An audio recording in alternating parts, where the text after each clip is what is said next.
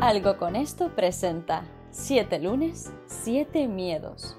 Una píldora que hará que cada lunes obtengas herramientas en diferentes materias de la mano de un experto para hacer de tu semana la mejor del milenio. Tú decides. 7 lunes, 7 miedos. Un proyecto de Jack Viamonte. Hola, muy buenos días a todos. Estamos en el último episodio de esta séptima temporada de 7 lunes, 7 miedos con una persona que es 7 del enneagrama y que ya lo he decidido, esta temporada va a salir un 7, que aunque no sea lunes.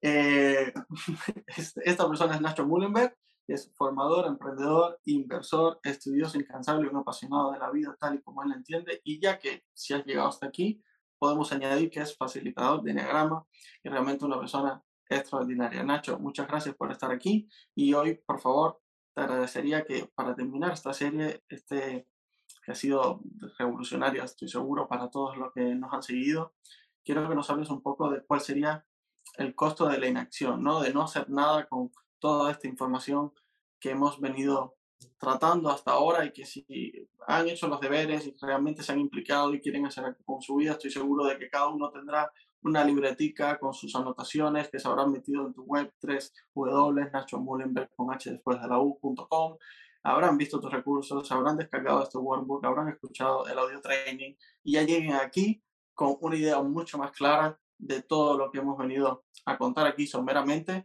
pero aún así con un impacto y un valor tremendo. Eh, gracias Nacho, de nuevo, no me cansaré de decirlo, y por favor el micro es todo tuyo.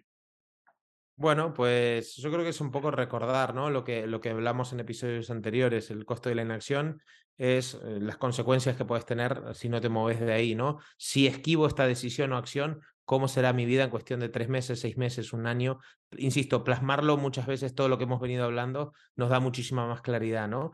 Y al final lo que se trata para mí eh, es cuando decidís cómo querés vivir, eh, cómo llegar ahí, es hacer como una ingeniería inversa.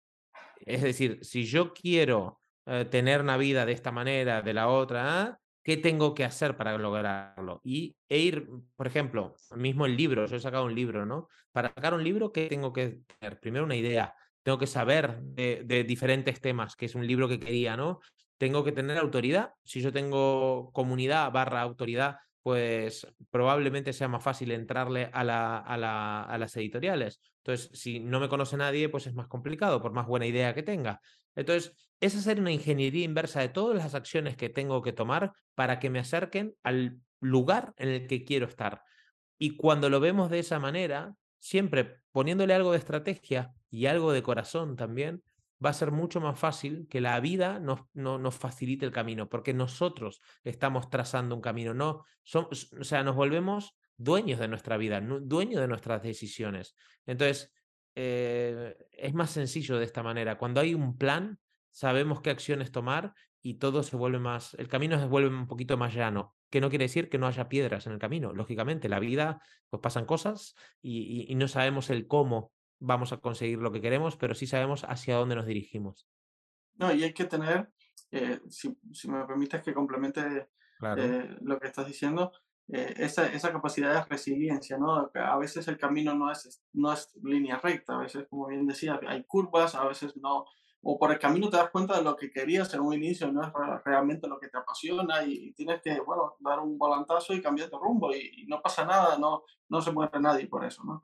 Y de hecho, esto de la ingeniería inversa es eh, una herramienta, a mí se me presenta como, como extraordinaria, porque cuando yo me puse a pensar, eh, haciendo tus ejercicios, en cómo era la vida que yo quería, pensé en, en algún referente, ¿no? De hecho, tú en tu audio training eh, hablas, piensa en cómo quieres vivir, si quieres vivir un estilo de vida nómada, si quieres vivir en el campo, en la ciudad, si quieres eh, hacer surf de cuando termines una reunión. Esto ya lo complemento yo con mi, con mi propio interés personal, ¿no? Pero quiero decir, tú te vas imaginando esa película de cómo es Jack eh, feliz, eh, realizado, satisfecho con sus cosas, y entonces te vas dando cuenta de que esa película es lo, lo, que, lo que uno quiere ahora mismo.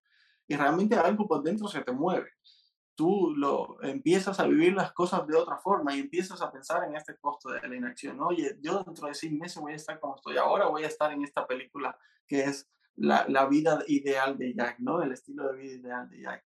Y yo, en lo personal, eh, ya no solo porque estés aquí, sino por lo que me has ayudado a, a, cambiar y a tomar ciertas decisiones en mi vida con tus recursos, que ya, como he comentado, decir, yo he tomado formación tuya o sesiones contigo que son de pago, pero también los recursos gratuitos me han generado un impacto que, que no tengo cómo pagártelo, ¿no?